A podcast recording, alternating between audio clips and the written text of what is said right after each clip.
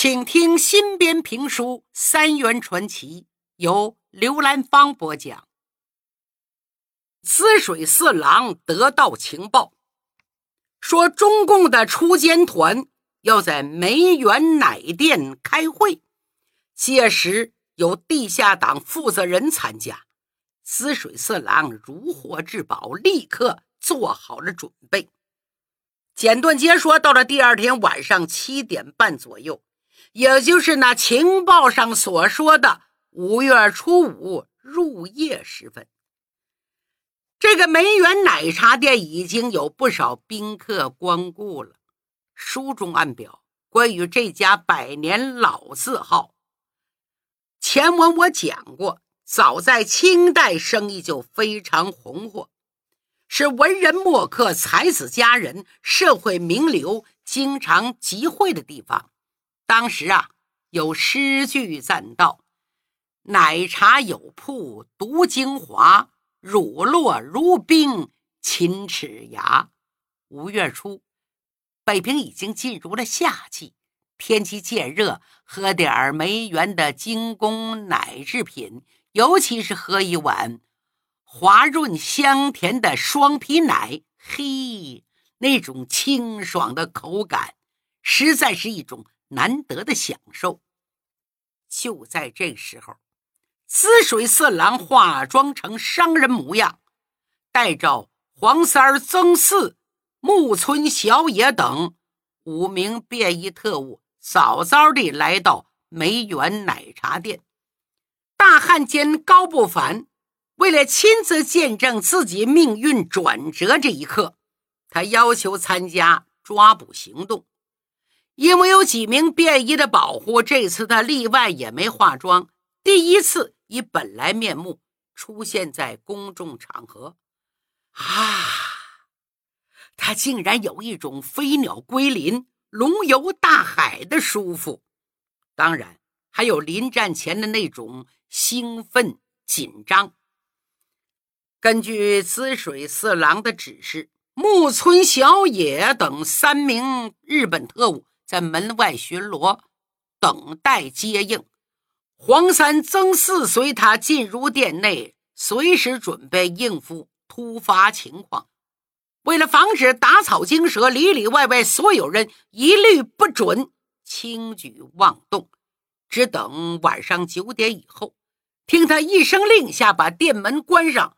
无论男女老少，见一个抓一个。一律带回去审查审问，这就是滋水四郎所说的关门打狗了。这边是关门打狗，那边是引蛇出洞，敌我双方针锋相对，斗智斗勇，谁又能更胜一筹呢？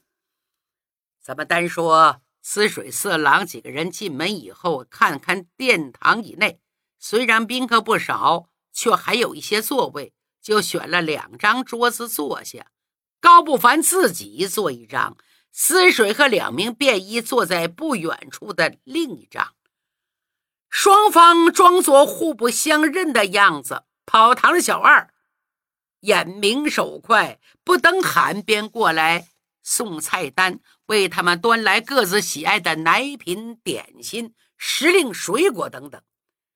大千世界自古以来，无论贫富，大抵都有这种感觉：失去的往往是最美好的。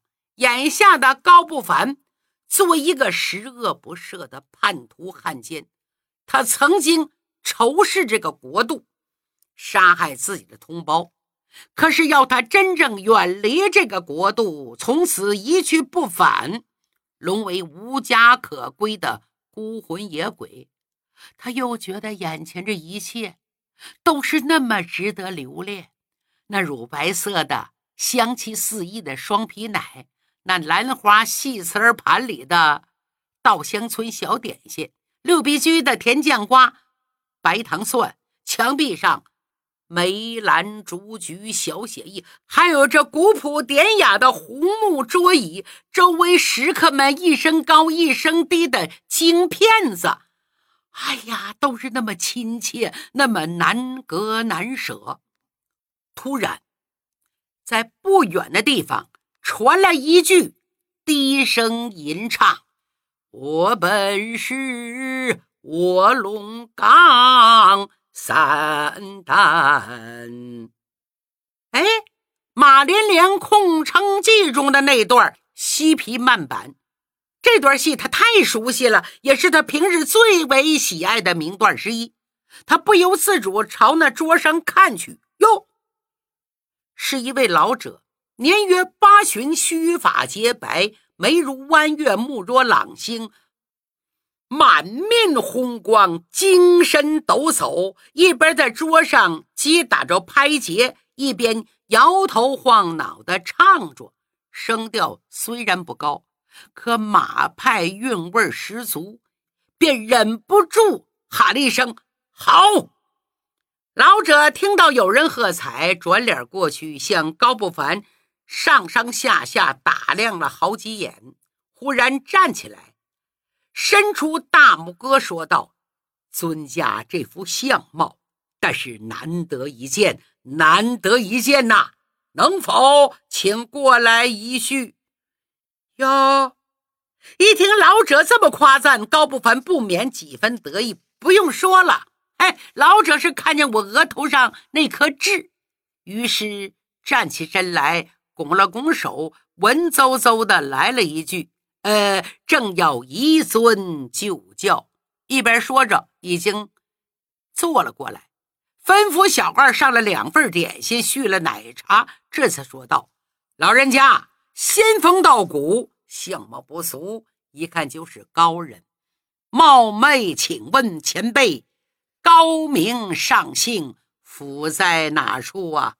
老者笑道：“不敢，老朽姓孟，就在这石驸马大街拐角处那家百草堂药店坐堂行医，人称。”老孟仙儿，茶余饭罢也常玩上一票，最喜欢马连良的戏，没事就哼上两腔，惹尊家见笑了。哦，原来是孟老师。呃，请问尊家怎么称呼？在哪高就啊？我嘛，高不凡想，我不能报真名姓，那报什么呢？有了啊，在下姓范。草字不高，范不高，教书为业。嘿，高不凡把自己的名字调个个儿。不过下面倒是实话，他的确是大学讲师出身，因为善于玩弄权术，踩着同行的肩膀，一步一步爬上来了。老孟仙哈哈大笑：“萧叔好啊！”哈哈哈哈。授业解惑，桃李满天，走到哪里都被人尊敬。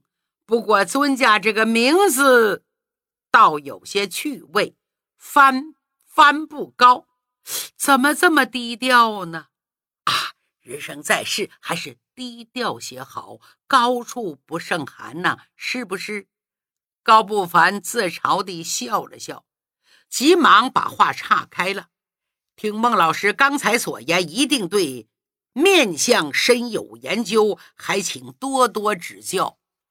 老孟仙儿说：“深有研究吗？说不上，更谈不上指教什么，只不过略知皮毛而已。老朽一生阅人无数，尊驾这副相貌的确难得一见。我这里。”孤望言之，你那里孤望听之。说得好了，哈哈一笑，话不投机，也请足下不要见怪。哎呀，老人家言重了，有道是良药苦口，忠言逆耳。有何高论？尽管讲来，在下洗耳恭听，何言见怪二字？老孟仙儿点点头。既然如此，我可就实话实说了。说着，端起杯子喝了口奶茶，润润喉咙。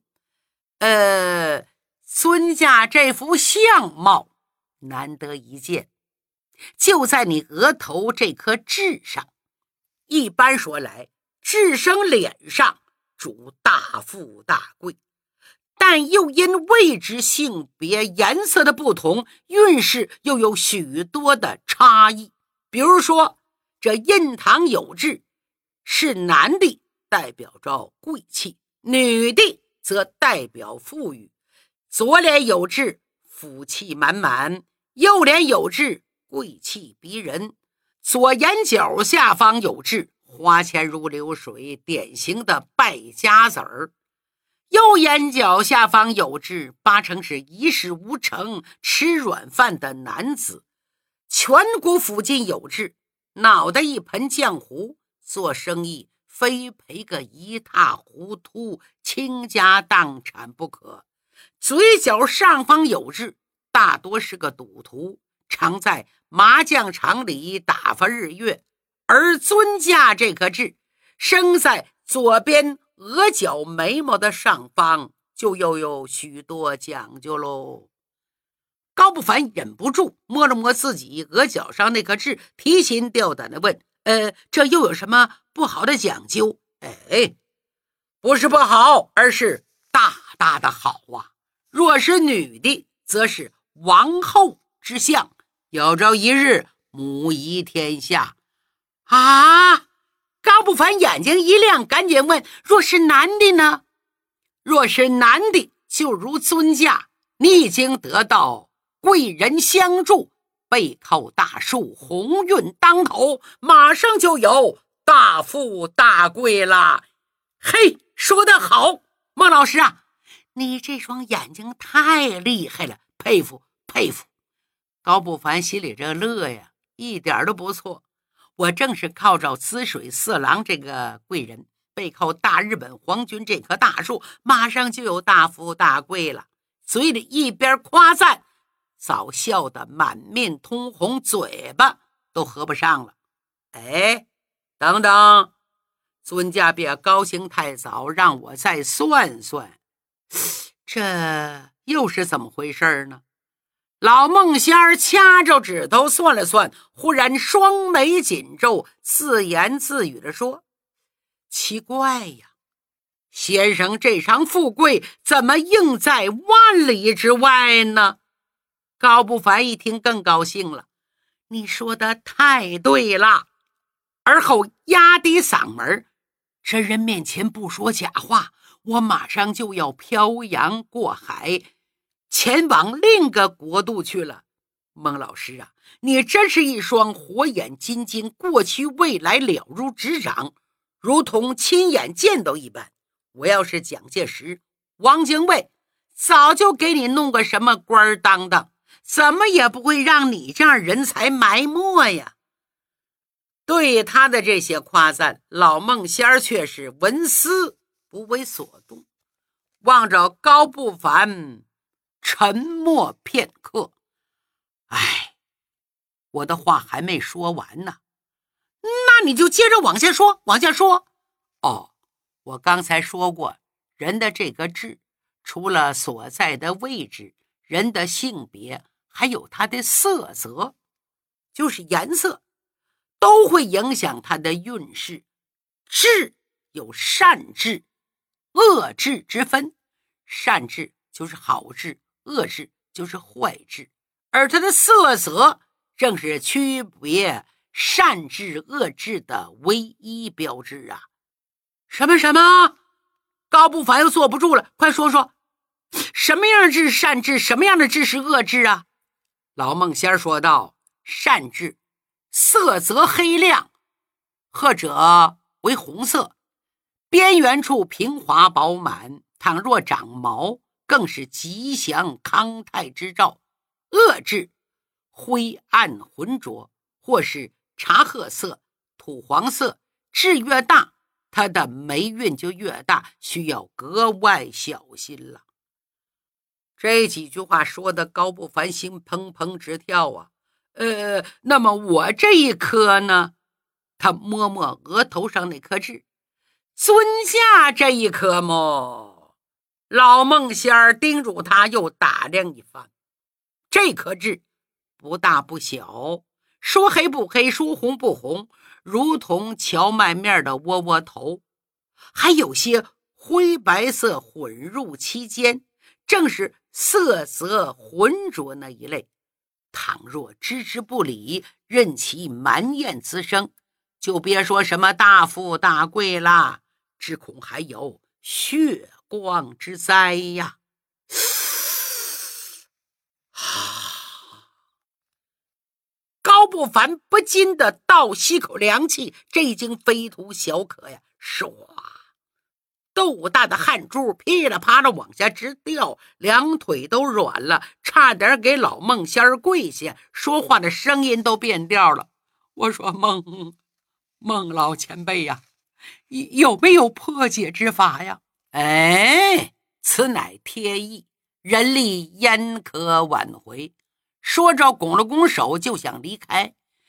高不凡哪能放他走啊？急忙拉住衣襟，可怜巴巴地说：“前辈呀，还望大发慈悲，指我一条明路。俺范某一定重重酬谢。倘若言而无信，必死于乱枪之下。”老孟仙儿只好又坐下了。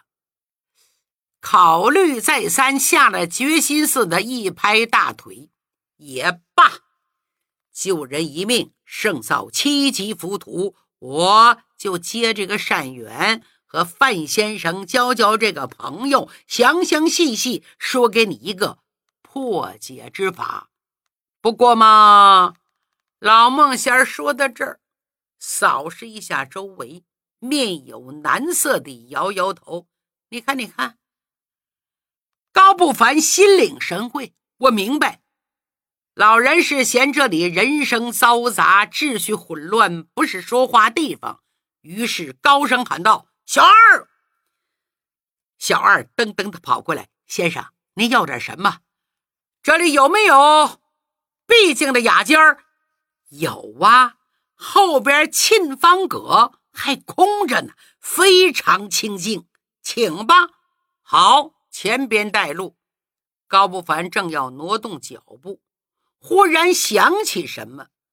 此时此刻，他也顾不得什么了，三步两步来到滋水四郎身边，伏在耳边如此这般低声嘀咕了几句。滋水转着眼珠问道：“那个老头什么的干活？”回太君，您放心。这老头就是石驸马大街百草堂药店的老中医，大大的良民。嗯，思水低头看看表，你得不要忘了今晚的大事。哈！高不凡答应一声，赶紧离开。店小二前边走，奔后边雅间儿。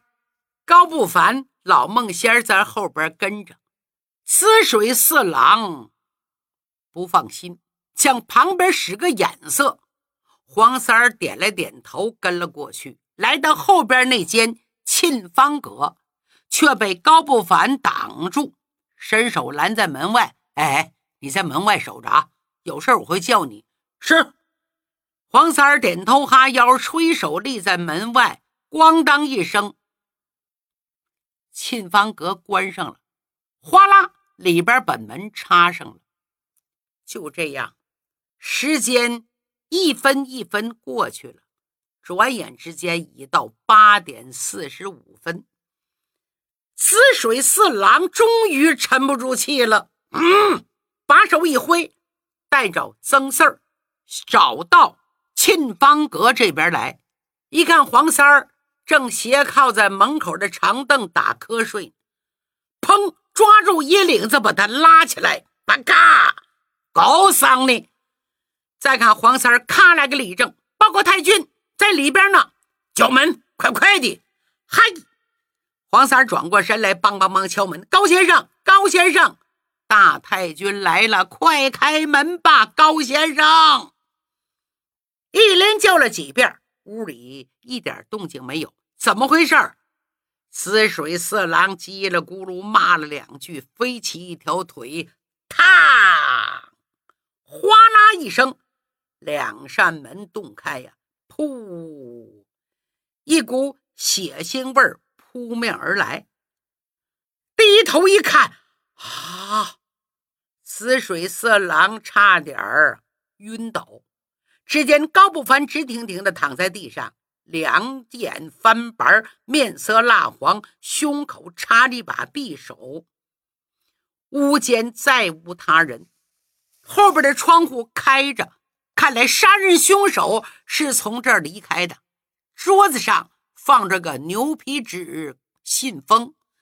打开，抽出信来一看，上写：“滋水四郎先生，感谢你大力协助，帮我们除掉了这个高不凡作恶多端的叛徒。顺便告诉你一声，我们锄奸团的特别会议已经转移了地址，劳你煞费苦心，白白守候许久，祝你同样下场。落款是。”中共北平市委忌日啊！死水四郎肚皮都气炸了，像没头苍蝇一样在屋里转来转去。忽然他想起什么，告诉黄三儿、曾四：“快快的，把那个百草药堂那个坐堂先生姓孟的给我抓来。”死水气得暴跳如雷，捂着鼻子，带上黄三儿、曾四走出沁芳阁，正要吩咐抓来这个梅园茶店的老板问话，忽然听到隔壁房间里好像有动静。嗯，死水用手一指，黄三儿推开门一看，就看金老板和两个伙计被麻绳捆着扔在墙角，瑟瑟发抖。这又怎么回事呢？死水四郎脑子飞转，转了几圈哦，马上明白了，看来共党分子来个先下手为强啊，把这里老板伙计全都控制起来，换成他们的人，瞒过了他的眼睛，才让他们计谋得逞。为了除掉高不凡，他们设了个圈套啊！我中计了！哎呀，不好！我另个内线曹文轩呢，肯定已经暴露了，只怕也是凶多吉少。